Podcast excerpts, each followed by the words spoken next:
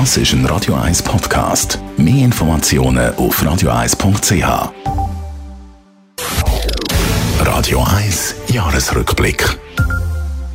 Schlag auf Schlag ist es gegangen. Die Schweizer Medienlandschaft darauf aber dominiert und dann, Anfang Dezember, ist es soweit gewesen. Der SVP-Nationalrat Albert Rösti und die SP-Ständerätin Elisabeth Bohm-Schneider haben den Sprung in den Bundesrat geschafft. Es berichtet Lara Pecorino. Am letzten Tag der Herbstsession war es. In gewohnt ernster Manier, aber doch mit einem verschmitzten Gesichtsausdruck ist der Uli Maurer vor die Medien getreten. Der Rücktritt sei für ihn persönlich schon lange festgestanden. Bis tatsächlich so wie war, habe er aber noch seine Geschäfte aufgeräumt. Einen konkreten Auslöser für den Rücktritt gäbe es nicht, hat der SVP-Bundesrat gesagt. Ich bin jetzt über 40 Jahre in der Politik, die letzten 14 Jahre im Bundesrat ist eine faszinierende Aufgabe, die mich immer noch täglich fasziniert und äh, die ich mit Begeisterung erfülle. Und trotzdem stellt sich natürlich die Frage, was kann, was kann man sonst noch machen oder was kommt danach? Und in den letzten so anderthalb Jahren habe ich einfach gespürt, dass ich noch sehr viel Energie habe für etwas anderes. Ganz anders ist wenig Wochen später der Rücktritt von der Simonetta Sommaruga abgelaufen. Ihren Mann hat einen Schlaganfall gehabt.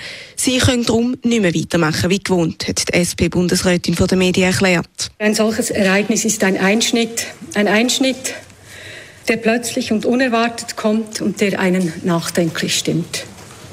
Es ist ein Einschnitt, nach dem ich nicht einfach gleich weitermachen kann wie bisher. Ab dem Zeitpunkt ist dann vor allem die Nachfolgefrage im Raum gestanden. Der SVP Zürich ist ein regelrechter Coup gelungen mit der Nomination vom Altnationalrat Hans-Uli Vogt. Erst am Wahltag selber, am 7. Dezember, ist er am Albert Rösti definitiv unterlegen.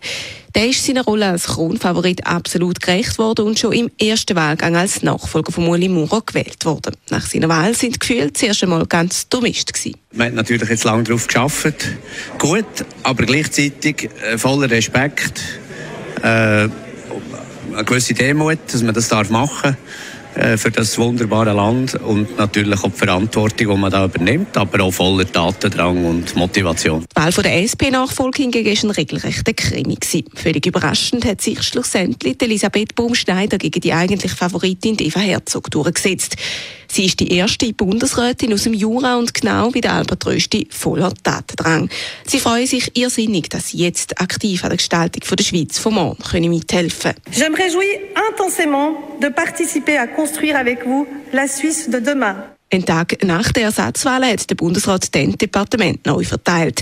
Der Albert Rösti übernimmt das Umweltdepartement, Elisabeth Baum-Schneider wird Vorsteherin vom Justizdepartement und Karin Keller-Sutter, wo das Amt bislang inne hat, übernimmt das Finanzdepartement. Lara Pecorino, Radio 1. Der Radio 1 Jahresrückblick, auch jederzeit zum Nachlesen auf radio1.ch. Radio 1 ist Ihre Newsender. Wenn Sie wichtige Informationen oder Hinweise haben, rufen Sie uns an auf 044 208 1111 oder schreiben Sie uns auf redaktion.radio1.ch.